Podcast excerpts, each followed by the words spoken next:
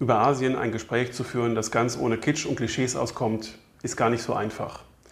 Und damit das schon mit Achim Siller von Pictet gut gelungen ist, freue ich mich sehr, dass wir unser Gespräch jetzt fortsetzen. Er führt uns über seinen Maschinenraum mit in eine Welt, die nach Covid-19 neu bewertet, aber ganz neue Perspektiven bekommen hat, die auch verbunden ist mit dem Fünfjahresplan und allen langfristigen Strategien Chinas.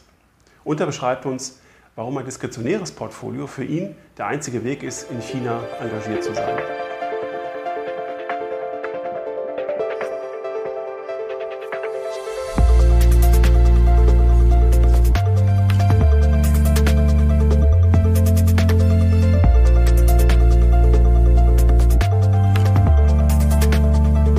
In Stuttgart begrüße ich Achim Siller von Pictet. Herr Siller, herzlich willkommen zurück im großen Bild. Vielen Dank, dass Sie Zeit haben. Ja, herzlichen Dank für die Einladung, Hermes. Und wir sprechen wieder über Asien. Ich glaube, das ist ähm, spannender denn je. Wir haben im letzten Jahr ähm, dann ein ganz ähm, differenziertes Bild gesehen von Asien zu den anderen Märkten und auch in der Bewältigung der Corona-Pandemie. Dazu kommen wir aber gleich. Ich würde mit Ihnen einsteigen, wie mit allen Portfolio-Managern, äh, mit den Fragen, die wir äh, für die sechste Staffel im großen Bild äh, mal zurechtgelegt haben, nämlich Einstiegs mit der Frage, was denn den jetzt neu entstandenen Konjunkturzyklus vom alten unterscheidet. Ja, vielen Dank.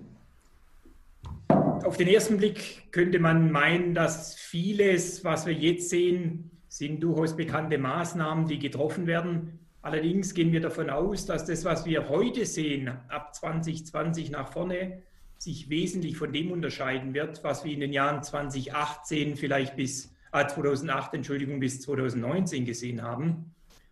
Ähm, der Hauptunterschied wird werden, in den Jahren 2008 bis 2019 sind wir in der Phase gegangen mit immer stärkerer Globalisierung, mit immer niedrigeren Zinsen, die jetzt zuletzt dann in Null beziehungsweise teilweise Negativzinsen geendet haben. Und gleichzeitig hingegen vieles, viel von dem, was man in Lehrbüchern liest, haben wir nicht mal Inflation gesehen, und was sich nach vorne ändern dürfte, ist zum einen, wir haben Geldschöpfung gesehen in einem Ausmaß, wie wir das bisher nicht gekannt haben. Um ein Gefühl zu geben, in den Jahren 2008 bis 2019 hat sich die durchschnittliche Geldmenge M1, die also Sichtguthaben beispielsweise und Bargeld berücksichtigt, im Schnitt in Europa und den USA rund 6 bis 7 Prozent erhöht.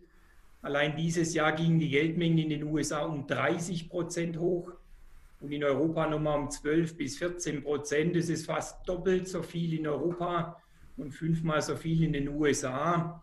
Also eine derartige Geldschöpfung und Verschuldung haben wir so noch nicht gesehen. Und was sich nach vorne auch ändern dürfte, und das ist ähm, ein Thema, das wir bisher ausgeblendet haben, ist dieses Inflationsthema, das bisher keins war.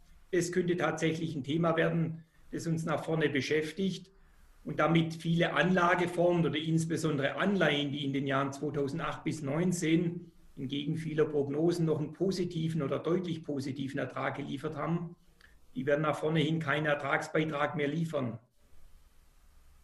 Das heißt, da können wir auch schon mal eine andere Frage äh, vornehmen, denn wir sind jetzt wirklich in einem anderen Schuldenregime als ähm, vor der Krise. Wir waren ja im Prinzip schon auf dem Weg dahin. Es war äh, normal, dass sich die Schuldenberge wieder anhäufen. Das wollten wir eigentlich nach der Finanzkrise so nicht mehr. Aber es ist eben passiert, ähm, um den Konjunkturzyklus künstlich am Leben zu erhalten. Und ähm, jetzt sprechen manche davon, dass wir eben schon in einem Regime sind, in dem es normal sein wird, dass die Staaten ihre Schulden bei der Notenbank abladen werden und die Unternehmen indirekt durch die gekauften Unternehmensanleihen ja auch und dass Teile dieser Schulden nie zurückgezahlt werden müssen, weil die Notenbank als äh, letzten Endes der, der Geldgeber der Zukunft da sein wird. Man spricht da von der äh, Monetary, New Monetary Theory. Teilen Sie diese Ansicht oder glauben Sie, dass man das Narrativ beibehalten wird, wir wachsen aus diesen Schulden raus und wir brauchen diese neue Denkschule gar nicht? Also da sind wir bei letzterem. Also wir glauben, wir werden eine Form, eine milde Form dieses, dieser neuen Geldtheorie sehen. Ähm, ein zentraler Aspekt wird werden, ähm, dass Notenbanken einen sehr viel aktiveren Teil in, in der Finanzierung von Schulden spielen, was wir in den letzten Jahren oder ich sage mal Jahrzehnten eher ausgeschlossen haben. Das werden wir nach vorne hin sehen. Ähm, das Zweite, und das ist die Frage dann schon eigentlich, wie kommen wir aus diesem Thema heraus? Es wird sich zweiteilen aus unserer Sicht. Entweder die eine Lösung wäre, was Sie sagen, ich bin quasi, ich mache so eine Dauerverschuldung und roll die Schulden und muss die eigentlich gar nicht mehr zurückzahlen. Das sehen wir derzeit noch nicht. Was wir allerdings sehen, was durchaus ein Thema für 20, wahrscheinlich nicht 21, aber 2022 werden dürfte, ist, die Alternative könnte werden, um diese hohe Verschuldung finanzierbar zu halten, dass man versucht, die Zinsen zu deckeln. Mhm. Und das werden wir wahrscheinlich als nächsten Schritt, eine Situation haben wir schon in Japan, wir werden es aus unserer Sicht am ehesten in den USA sehen. Und die spannende Frage für uns wird werden, wo denn, ich sag mal, die Schmerzgrenze für die FED dann liegen wird. Und es gibt eine Reihe von Marktteilnehmern, die sagen, die Schmerzgrenze für zehnjährige US-Staatsanleihen dürfte liegen im Bereich 1,5 bis 2 Prozent Rendite. Auf, äh, aktuell liegen wir bei knapp über 1 nach dem jüngsten Zinsanstieg. Ähm, das wird dann der Punkt werden, wo wir sehen werden, ob es zum Schwur kommt. Aber eine klassische Verstaatlichung oder ich sage mal, eine, dass man die Schulden komplett bei den Notenbanken ablegt, sehen wir derzeit noch nicht. Im Moment gehen wir nach davon, wie, wie vor davon aus, dass sie bedient werden müssen, und zwar von den jeweiligen Gläubigern. Ja. Wenn man so möchte, die, die Notenbanken äh, versuchen das im Moment nur zu mitteln. Aber eine vollwertige MMT-Geschichte, also eine Vollverstaatlichung, Dauerschuldenregime sehen wir derzeit nicht. Mhm. Ich bin gespannt, wie wir darüber denken, wenn wir vielleicht in einem Jahr nochmal drüber sprechen. Ähm, es hat sich äh, wahnsinnig viel geändert in 2020, aber das war hoffentlich auch ein, ein Ausnahmejahr. Vielleicht ähm, mal mit Blick nach vorne. Wir haben, äh, glaube ich, insgesamt eine relativ gute Markterwartung und Marktstimmung für 2021. Klar, wir, wir erholen uns so aus der Krise. Wir haben ein Impfszenario, die Konjunktur erholt sich und äh, die Bewertung äh, der verschiedenen Teilmärkte nimmt es auch schon vorweg. Was sind aus Ihrer Sicht die positiven und negativen Überraschungen, die noch gar nicht so stark diskutiert werden? Also was haben Sie in Ihrem Maschinenraum diskutiert, was man vielleicht nicht überall liest? Also 2021 könnte tatsächlich eine Reihe von Überraschungen mit sich bringen. Ich denke, das eine, was in der Diskussion noch ist, äh, wir sind ja in einer Rezession, man vergisst es ja ganz gern. Und das ist vielleicht, äh, wenn man so zurückblickt, möglicherweise mit der Pandemie in Anfang 2020 vielleicht die ungewöhnlichste Rezession, in der wir uns, also zumindest an die ich mich erinnern kann, befinden.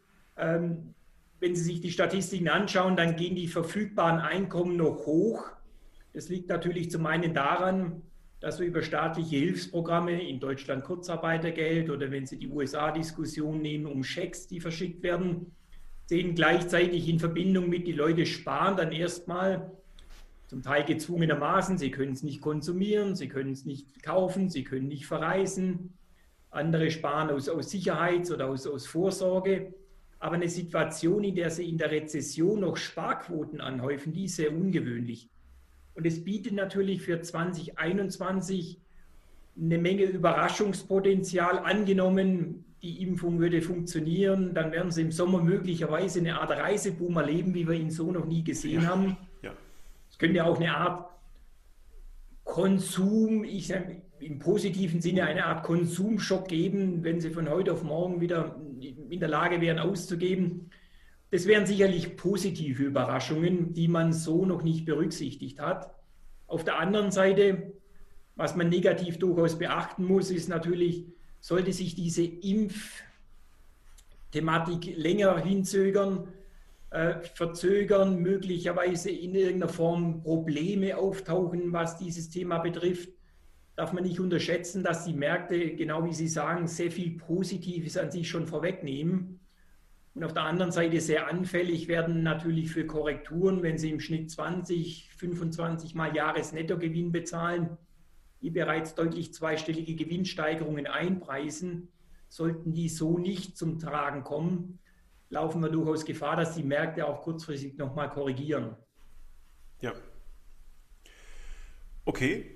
Ähm, wenn wir äh, nochmal zurückblicken auf 2020 und äh, uns mal ausmalen, ob die Faktoren, die äh, erfolgreiche Aktien im Jahr 2020 getragen haben, auch im neuen Jahr gelten. Das war Wachstum. Ähm, ich meine, die zyklisch schwach wachsenden Aktien, äh, die waren nicht stark gesucht. Äh, der technologische Wandel, Digitalisierung, das ist natürlich alles sehr stark gesucht worden, ist auch sehr teuer geworden und man hat, äh, glaube ich, auch sehr stark eine gute Bilanzqualität honoriert in der Bewertung und in der Aufwertung. Auch wahrscheinlich das Unternehmen schon nachhaltig wirtschaften und nicht erst damit anfangen müssen jetzt in der Krise. Was ist aus Ihrer Sicht denn äh, das tragende Bild für 2021? Welche Faktoren werden da eine Outperformance tragen? Ich denke, insofern wird 2021 vielleicht langweilig bleiben. Wir sehen eher, dass die Faktoren, die 2020 entscheidend waren, auch 2021 tragen werden. Vielleicht wird es noch wichtiger werden. Was wir glauben, was zentral wird für nach vorne betrachtet, ist das Thema nach wie vor Bilanzqualität. Mhm. Dieses Verschuldungsthema, das ja gerne ausgeklammert wird, wenn man in Deutschland nimmt, durch eine Änderung des Insolvenzrechts, das jetzt zum 1.1. wieder eingesetzt wird, werden viele Dinge ja thematisch eher nach hinten verschoben. Und dieses Thema Verschuldung, wenn man sich anschaut, wie stark die in Teilen zugenommen hat. Oder als Beispiel, wenn man sich anschaut, wie wir in 2020 Allzeithöchststände bei Neuemissionen von Anleihen gesehen haben, wo sich Unternehmen gezwungenermaßen ähm, Geld über Anleihen besorgen müssen. Also diese enorm hohe Verschuldung im System, das könnte im einen oder anderen Fall noch zu Überraschungen führen. Und insofern ist Bilanzqualität nach vorne hin Trumpf. Das Zweite, was wir glauben. Bilanzqualität ja. heißt dann äh, für Sie, einerseits, äh, wir, wir, gucken auf die Verschuldungssituation. Welche Faktoren äh, definieren aus Ihrer Sicht die Bilanzqualität noch? Das Zweite, und das ist, ähm, wenn man es klassisch nehmen möchte, das wird das Thema Preissetzungsmacht sein. Mhm. Was wir für dieses Jahr erwarten und auch für die kommenden Jahre, dieses Thema Inflation könnte sukzessive zurückkommen, sei es durch Knappheit, wenn man das Reisethema beispielsweise nehmen, sollte es doch zu massiven Reisen im Sommer kommen. Ähm, sind Fluglinien vielleicht ein gutes Beispiel? Vielleicht geht die Ära dieser extrem Billigflüge beispielsweise zu Ende. Das heißt, wir werden tendenziell etwas höhere Preise sehen. Wir werden höhere Rohstoffpreise sehen, was wir derzeit schon in vielen Bereichen sehen. Ob Sie Kupfer nehmen beispielsweise, Eisenerz nehmen, das Öl wird insgesamt etwas teurer. Und da haben wir die CO2-Abgaben noch nicht mal drin. Und dann wird es im Ergebnis entscheidend werden, dass ich eine Wettbewerbsposition habe, diese Preise an den Verbraucher weiterzugeben, diese Preissetzungsmacht. Weil ansonsten laufen sie Gefahr, ähm, dass sie relativ schnell zu Lasten der Marge gehen. Und das ist, in, das ist das, was wir nach vorne hin sehen.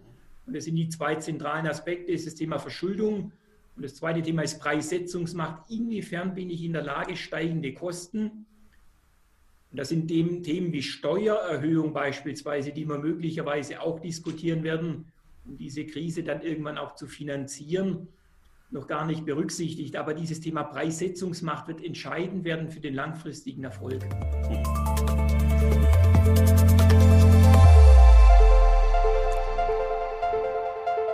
Also wir sprechen hier wieder von diesen sogenannten Burggräben. Äh, von den strategischen Vorteilen, die Unternehmen eben auf ihrem jeweiligen Absatzmarkt äh, sich erarbeitet haben.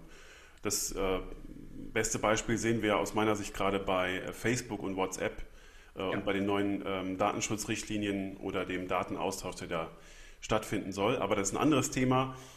Ähm, wir haben ähm, für 2020 und die Vergangenheit schon gelernt, dass Anleihen als ähm, Element in einer strategischen Asset Allocation äh, nicht mehr die Rolle spielen können, wie sie das in den vergangenen zehn Jahren gemacht haben.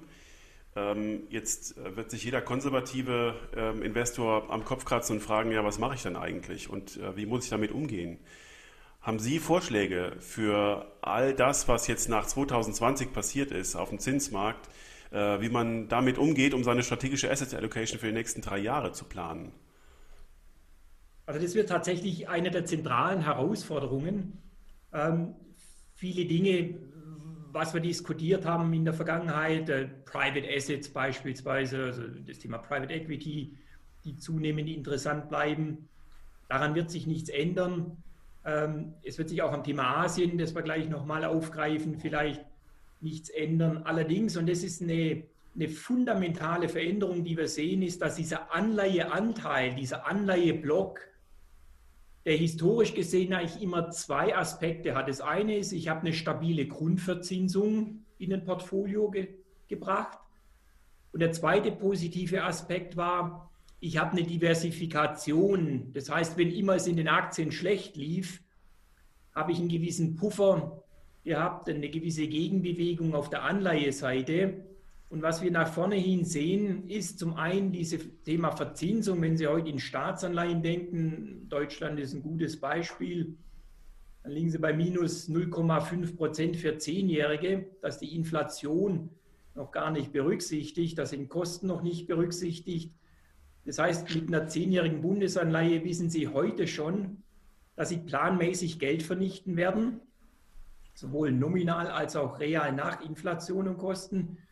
Und wenn man selbst Unternehmensanleihen, Investment Grade noch nimmt, haben Sie eine ähnliche Situation. Da haben Sie zwar einen positiven Zins von 0,4, 0,5 je nach Laufzeit und Schuldner. Vielleicht gelingt Ihnen ein Prozent, aber das wird Ihnen nicht helfen, nach Kosten, nach Inflation ein positives Ergebnis zu erzielen. Ja. Das heißt, dieser Einnahmenaspekt fällt weg. Ich weiß heute schon, ich werde planmäßig Geld vernichten. Und was eher noch schwieriger wird für viele Investoren, was im ersten Anlauf nicht so greifbar ist, dieser positive Ausgleichseffekt, dieser Diversifikationseffekt, der wird zunehmend geringer. Das heißt, ich habe weder einen Ertrag noch einen positiven Puffereffekt in den Portfolien drin. Und deswegen raten wir auch in den Gesprächen mit den Kunden stärker dazu, diesen, insbesondere diesen Puffereffekt über Optionen beispielsweise, über Derivate abzusichern. Positiven Zins können Sie daraus leider keinen generieren, aber allein dieser Diversifikationseffekt, dafür müssen Sie aus unserer Sicht sehr viel stärker in dieses Thema Optionen und Derivateabsicherung perspektivisch investieren. Ähm, und aber das wird fundamental, weil genau wie Sie sagen, für viele klassisch konservative Investoren dieser Anleiheanteil einen relativ wichtigen Block darstellte. Und man muss auch fairerweise sagen, entgegen vielen Bankprognosen die letzten Jahre auch immer noch einen absolut positiven Ertrag erbracht hatte. Aber dieses Thema ist aus unserer Sicht nach vorne hindurch. Ja. Insbesondere, wenn wir dann, was wir eingangs kurz erwähnt haben, noch ein leicht steigendes Inflationsumfeld sehen. Und ich spreche jetzt nicht von, von Ende einstelligen Inflationsraten, sondern 2, 3, 4 Prozent. Das ist durchaus Raten, die wir uns perspektivisch auch mal vorstellen können. Und die Notenbanken haben ja auch klar signalisiert, wenn sie die EZB, ah, die, Entschuldigung, die FED nehmen, dass man auch mittel- und langfristig auch deutliche Raten über 2 Prozent akzeptieren könnte nachdem man die letzten zehn Jahre unter 2% lag. Und es ist so ein Umfeld, so eine Gemengelage, das für, für Anleiheinvestoren aus unserer Sicht äh, sehr schwierig bleibt. Mhm. Und ähm, damit muss man wahrscheinlich unter diesem neuen Regime ähm, langfristiger denken und äh, äh muss sich wahrscheinlich verzeihen, dass das Portfolio insgesamt volatiler wird und äh, man ähm, ja aus diesem äh, Bild wegkommt. Äh, ich habe an anderer Stelle auch schon mal über dieses typische 60-40-Portfolio gesprochen, äh, das ja auch im Prinzip keine Funktion mehr hat als, mhm. als Messgröße oder als Orientierungsgröße, ähm, dass die Verlustrisiken und die Schwankungsrisiken in dem Portfolio, das sich in dieser neuen Welt aufstellt, einfach größer werden. Absolut.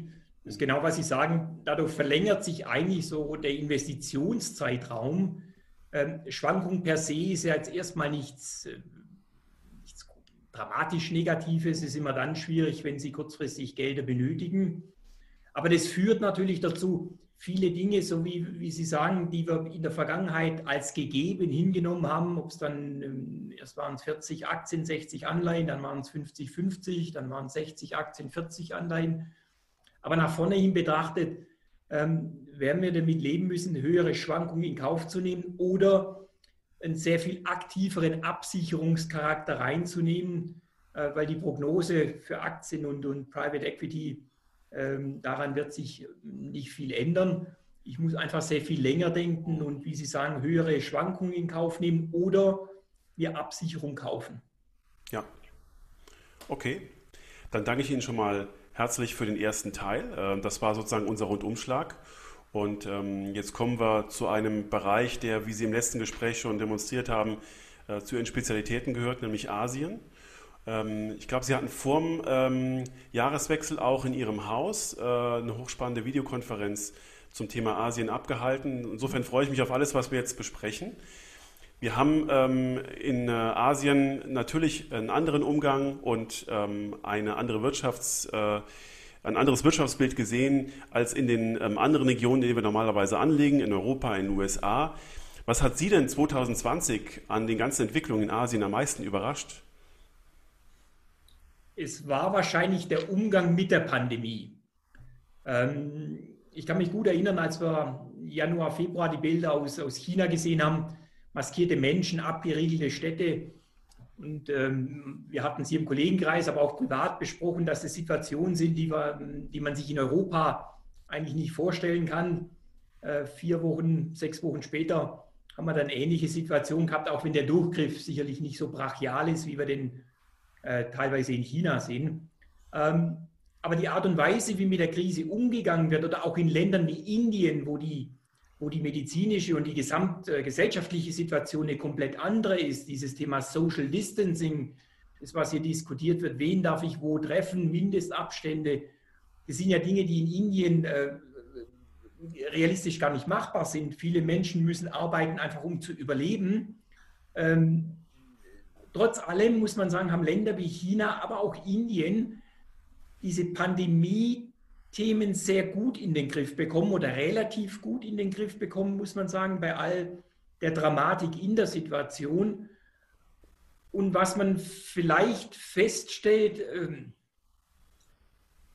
diese Unterschiede, die man eigentlich in den letzten Jahren schon gesehen haben, was die wirtschaftliche Dynamik betrifft, jetzt nimmt man Asien oder China im Speziellen im Vergleich zu den USA und Europa, dann geht China noch mit einem Gewinn, mit einem Plus, wirtschaftliches Plus aus 2020 hervor. Wir sehen Wirtschaftswachstum in China nahe 2 Prozent, wenn wir in Europa und USA deutliche Minuszahlen einfahren. Also diese, diese relative Dynamik, dieses relative Aufholen in, in China insbesondere und, und, Nordasien, die hat dramatisch an, an, an Geschwindigkeit sogar noch zugenommen. Und eins, was man in Anführungszeichen erwarten hätte können, allerdings äh, vielleicht auch in der Dramatik jetzt positiv überzeichnet wurde, ist, äh, wir sagen immer, der, einer der entscheidenden Faktoren für das Wachstum in, in China und auch in, in Asien ist ein relativ schwacher Dollar. Das haben wir dann gesehen. US-Dollar hat sich dann seit Mitte März doch deutlich abgeschwächt auf Sicht oder gegen den Euro rund 9 Prozent. Also diese dieser Rückenwind aus einem schwachen Dollar und sehr niedrigen Zinsen, insbesondere in den USA, ähm, der hat dem Thema sicherlich äh, geholfen. Das ist eine der Kernvoraussetzungen für diese Region. Aber wie gesagt, diese, dieses Handling der Krise auf der einen Seite und auf der anderen Seite äh, diese relative Outperformance, möchte ich mal sagen, zu USA und Europa, die ist doch sehr, sehr deutlich geworden. Und in der, ich sag mal, in der Größe, in der Dimension war die so nicht zu erwarten zu Beginn des Jahres. Können Sie vielleicht mal kurz erläutern, warum ein stärkerer Dollar für die Wachstumsperspektiven in Asien problematisch werden könnte? Ja, und es ist auch, ich, ich greife schon mal vorweg, das ist einer der zentralen Aspekte, die wir beobachten äh, für unsere Asien-Investments oder die auch jeder Investor gut beobachten kann.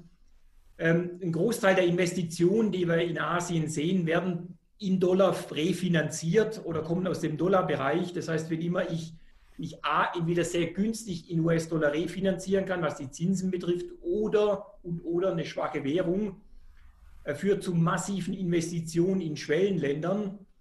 Und das Zweite ist, dass ich, wenn ich nach vorne mal nur die klassischen erwarteten Erträge nehme, dann habe ich natürlich in entwickelten Märkten deutlich geringere erwartete Renditen. Das äh, gilt sowohl für Anleihen als auch für Aktien aus Schwellenländern. So, und die müssen oder werden entweder ähm, in US-Dollar finanziert oder sie stehen zumindest mit US-Dollar-Anleihen im Wettbewerb oder Anlagen im Wettbewerb. Und insofern ist, wenn immer wir eine deutliche Aufwertung mit Dollar sehen oder Zinsen, muss man auch sehen, so über den Daumen, wenn Sie Renditen über 2% in den USA erwarten können, sind tendenziell negative oder schlechte Vorzeichen für Schwellenländer. Investments gilt dann im Speziellen auch für Asien und China.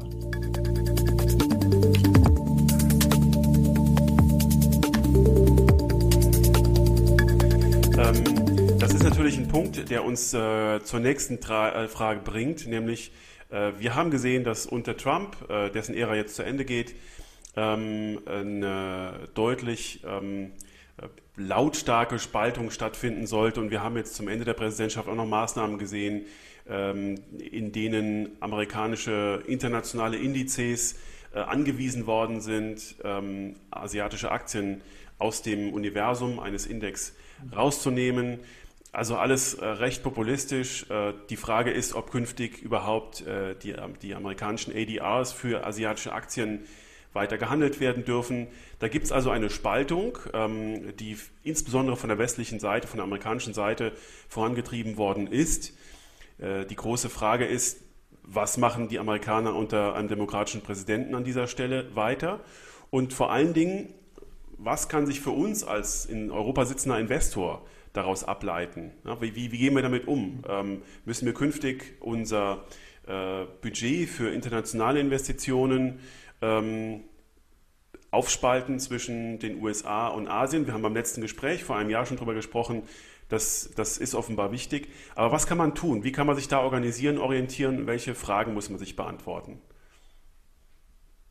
Ich beginne vielleicht mal bei der politischen Situation. Also bleiben wir kurz auf der Handelsseite. Also was wir, was wir sehen unter Herrn Biden, nach vorne sicherlich, dass der Ton ähm, die Art und Weise, wie miteinander umgegangen wird, äh, dass sich die deutlich verbessern dürfte.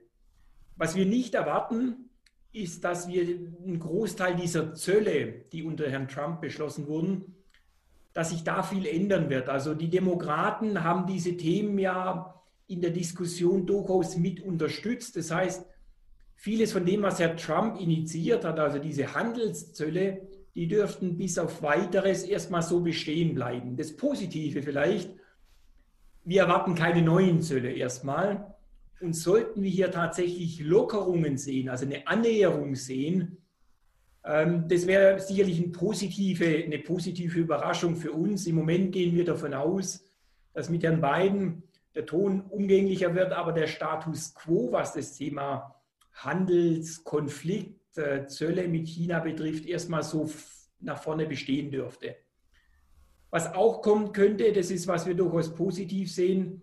Wir haben ja jetzt ein Freihandelsabkommen gesehen der Europäischen Union mit China, wo es um, um verbesserte Investitionsmöglichkeiten gibt.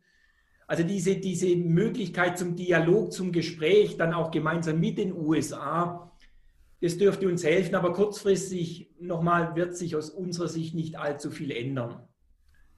So was die Investition betrifft, ähm, was das Thema EDRs betrifft, das ist sicherlich, wie Sie sagen, sehr populistisch getrieben. Man hat es jetzt auch gesehen, dann wurde die Ankündigung veräußert, äh, bekannt gegeben, dass äh, im ersten Schritt jetzt nochmal drei Unternehmen, äh, unter anderem China Telecom, dass die in den USA nicht mehr gelistet werden. Dann hieß es einen Tag später, sie werden jetzt doch gelistet und am nächsten Tag wieder, sie werden dann doch nicht mehr gelistet.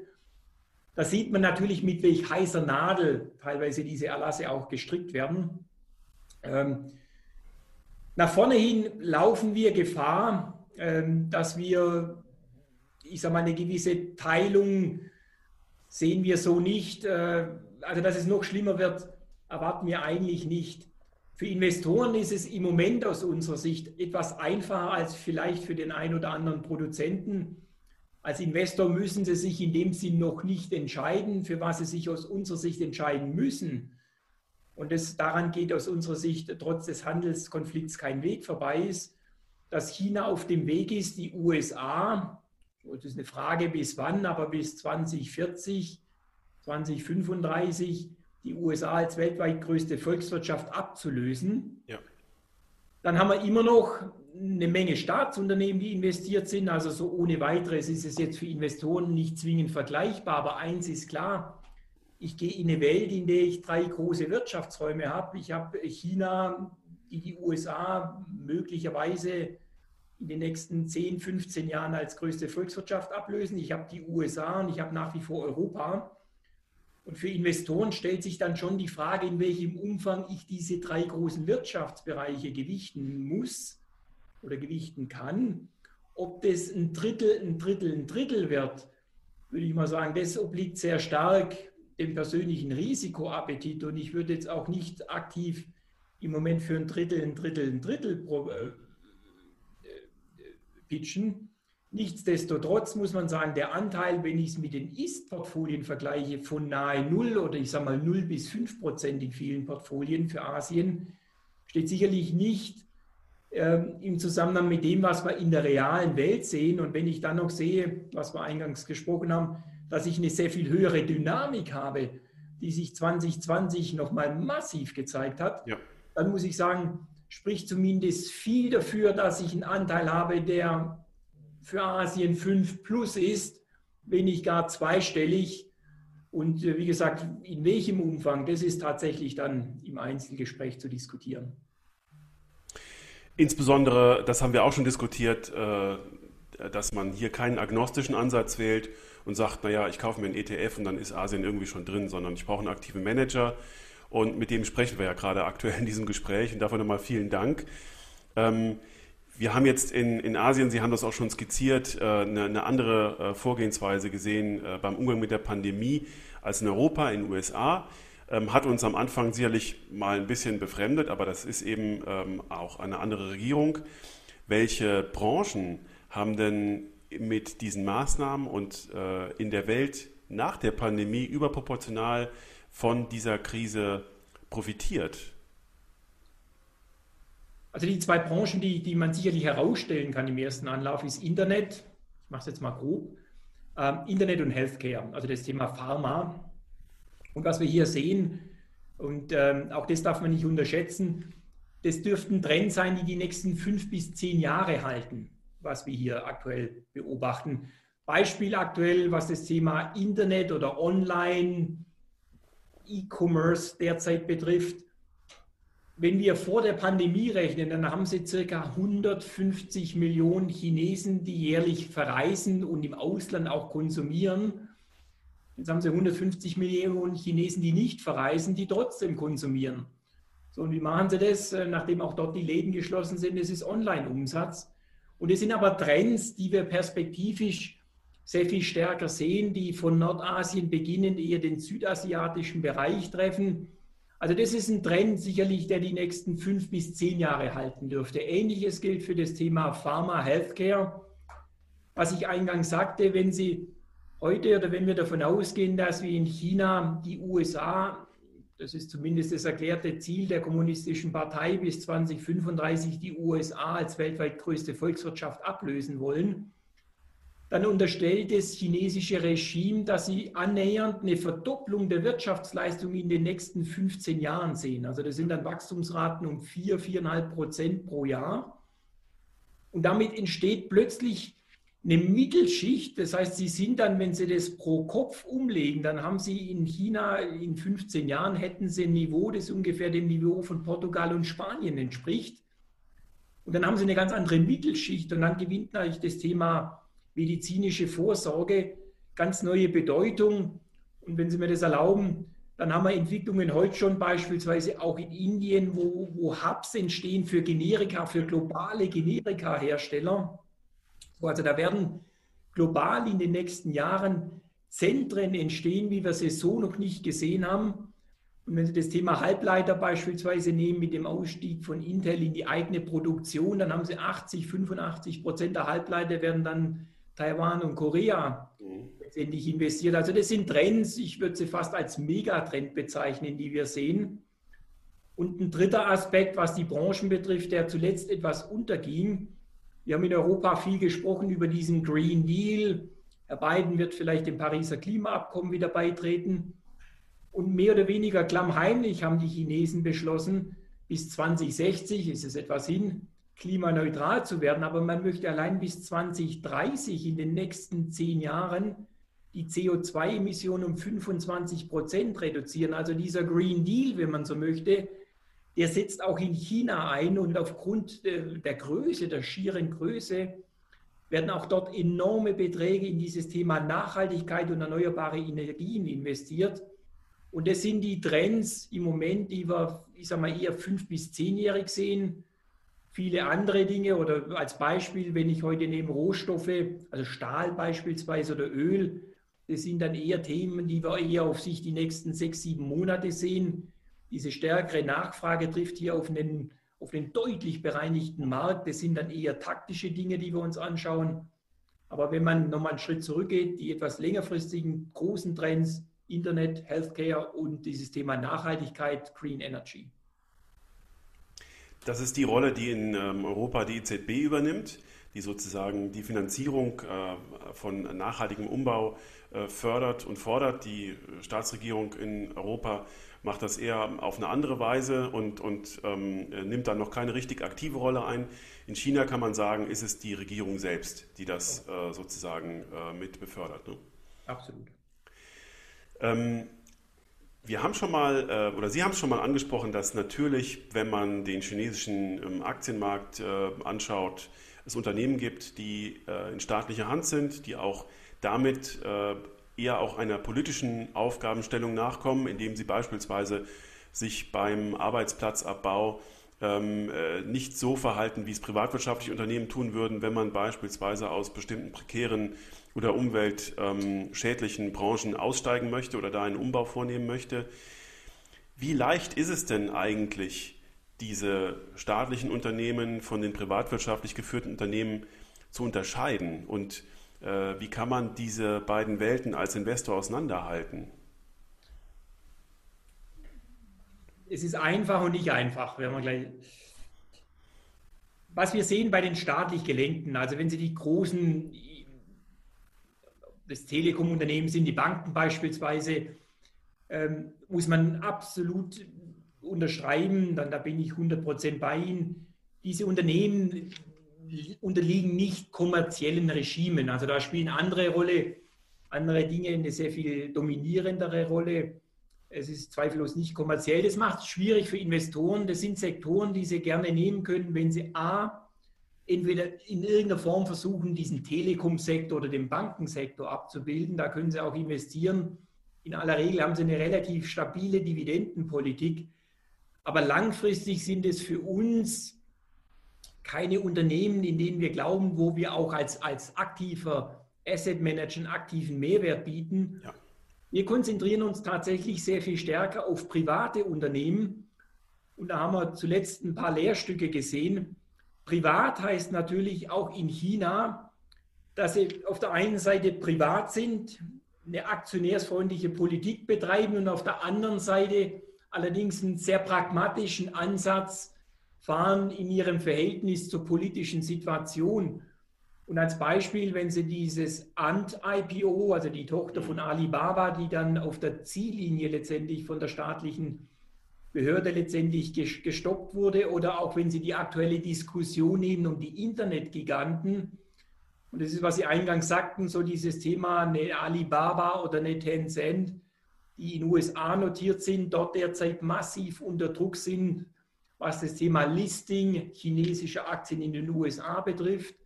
Und auf der anderen Seite haben sie massiv Druck im Inland, weil die chinesische Regierung diese Internetkonzerne nicht zu groß, nicht zu stark, nicht zu unabhängig werden möchte.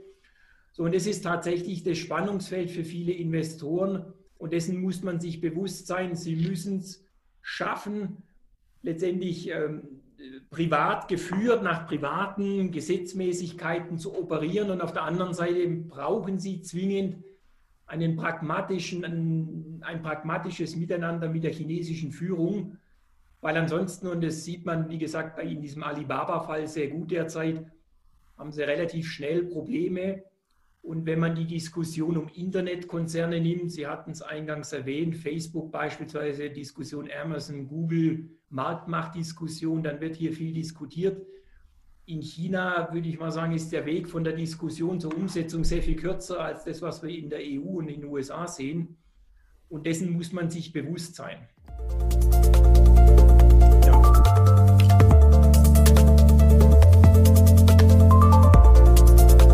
Ähm, das heißt, äh, dass wir vielleicht an manchen Stellen auch aus China lernen können, äh, wie man ähm, die äh, Macht solcher Internetkonzerne und solcher Datenkraken ähm, begrenzt, wenn man das will. Ähm, jetzt haben wir beim letzten Mal auch schon über die Frage gesprochen, wie transparent die asiatischen Unternehmen für den europäischen Investor eigentlich sind, qua ihrer Bilanzrichtlinien, ihrer äh, Berichtsformen, äh, die wir hier äh, wahrnehmen können, analysieren können. Ähm, was ist denn aus Ihrer Sicht, wenn man jetzt mal ähm, diese, diese Welt betrachtet und äh, Sie haben das ja schon ausgeführt, äh, dass es durchaus Möglichkeiten gibt, sich in diese Zahlen rein zu vertiefen und äh, man, man mit der Bilanzanalyse da nicht fremdeln muss. Was ist denn aus Ihrer Sicht, sind denn aus Ihrer Sicht die, die Parameter, die ähm, in der Zukunft diese asiatischen Aktien besonders attraktiv machen werden? Aus einerseits, wir haben es ja schon besprochen, aus einerseits zu dieser bilanziellen Sicht, andererseits aber auch aus dieser strategischen Sicht, die asiatische Unternehmen da einnehmen können. Also ich glaube, äh, grundsätzlich ähm, muss man natürlich mit den lokalen Besonderheiten operieren können. Ähm, am Grundsatz der Bilanzanalyse ändert sich so viel nicht, sage ich mal, zu, zu Unternehmen, wie wir sie in den USA und Europa machen. Ähm, sie haben aufgrund der Beteiligungsverhältnisse, wenn Sie jetzt das Thema staatliche Einflussnahme Alibaba ist, jetzt, ich komme nochmal auf das Beispiel zurücknehmen, könnte man natürlich äh, durchaus versucht sein, und das ist auch ein Ansatz, den wir durchaus berücksichtigen, dass man sagt, naja, Vielleicht haben diese Geschäftsmodelle einen kleinen Discount verdient. Also vielleicht muss ich in Anführungszeichen eine Art politischen Discount auf das eine oder andere Unternehmen anwenden, ändert aber nichts daran, dass ich die Analyse letztendlich, ähm, wenn ich das Beispiel Alibaba nochmal nehme, dann gelten letztendlich für diese Unternehmen ähnliche Gesetzmäßigkeiten, wie sie dann für eine Amazon oder andere Online-Händler gelten. Also insofern sind wir uns da gar nicht so weit weg. Und was das Thema Bilanzqualität betrifft, muss man sagen, die chinesische Regierung unternimmt sehr große Bemühungen, diesen auch nicht nur diese Giganten, die ja sowohl in den USA teilweise oder insbesondere dann in Hongkong notiert sind, aber auch was dieses Thema Inlandsbörsen betrifft, die ja für viele Investoren in der Vergangenheit nicht oder so gut wie nicht zugänglich waren, ist man bemüht, diesen Inlandsmarkt sowohl für Aktien, aber auch für, für Rennen wie Anleihen sehr viel stärker zu öffnen, sehr viel stärker zu globalisieren, wissentlich, dass ich internationale Standards dann auch, was das Thema Reporting betrifft, erfüllen muss. Und da unternehmen die Chinesen Schritt für Schritt aus unserer Sicht die richtigen Schritte und man ist bemüht und auch erklärt, diese Märkte sehr viel stärker zu öffnen was im Übrigen dann auch dazu führen wird, dass allein diese technische Gewichtung in den globalen Aktienindizes MSCI Welt, Emerging Markets oder MSCI Welt All Country dazu führen wird, dass diese Länder, diese Regionen ein sehr viel stärkeres Gewicht bekommen. Aber ansonsten muss man sagen, in China, ich würde es machen, ähnlich wie wir es in Europa sehen. Wenn ich heute was ich eingangs sagte, wenn ich Healthcare oder Internet beispielsweise nehme und ich davon ausgehe, ich habe eine Wachstumsgeschichte für die nächsten fünf bis zehn Jahre, dann bin ich eher bereit, für, diese, für dieses mittel- und langfristige Wachstum eine gewisse Prämie in Form von höherer Bewertung auch zu akzeptieren. Während wenn ich im Vergleich als Beispiel heute sage, ich setze darauf, wir werden eine Nachfrage, wir sehen Boom in Stahl, Stahlpreise, die hier mehrjährige Höchststände bereits erreicht haben. Ähm, Öl beispielsweise in Ölsektoren, wo ich so eine zyklische Erholung sehe, Kapazitäten bleiben knapp, jetzt kommt die globale Nachfrage. Das sind eher so Effekte, die wir für die nächsten drei bis sechs, vielleicht neun Monate sehen.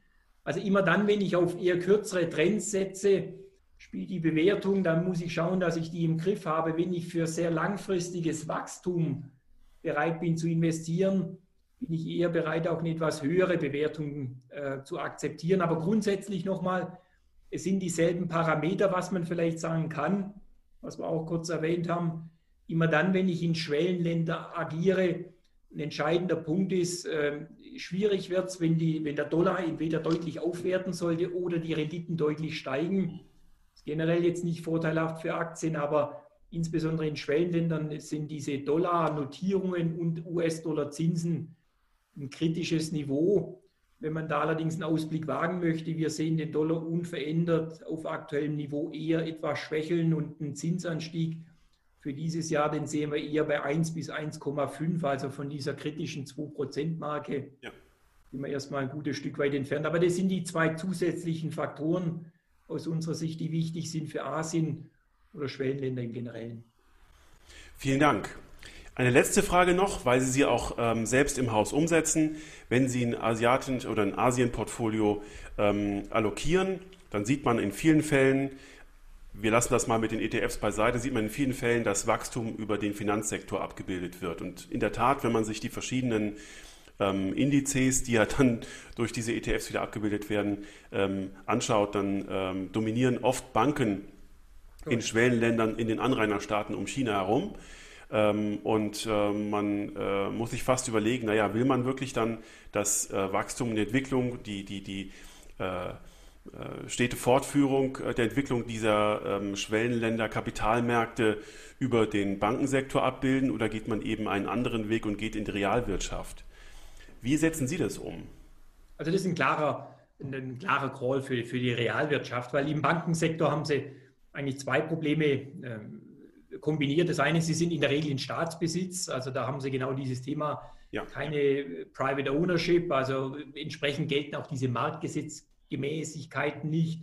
Sie haben letztendlich eine staatlich gelenkte Bankenpolitik. Und was Sie auch sehen, ähm, aus unserer Sicht, der Sektor selber ist weder in, in Europa, möglicherweise temporär in den USA noch in den letzten Jahren interessant gewesen das könnte sich taktisch im einen oder anderen Fall etwas verschieben, aber nach vorne betrachtet ist es aus unserer Sicht der falsche Ansatz, um auf Wachstum in, in, in Schwellenländern zu setzen. Und da bin ich bei Ihnen. Dann sind es im Moment, wenn ich es etwas zyklischer haben möchte, tatsächlich produzierende Unternehmen im, im, im Energiebereich. Energie wird ein größeres Thema werden. Stahl hatten wir kurz erwähnt. Ja. Ähm, Ölsektoren, das sind eher Dinge, die, die eher zyklisch sind derzeit und was man im produzierenden Bereich, in den, in, auch insbesondere in Asien nicht unterschätzen darf, durch die Pandemie und auch diesen Handelskonflikt mit den USA, ist sehr viel mehr Produktion, auch perspektivisch werden wir sehr viel mehr Produktion vor Ort sehen.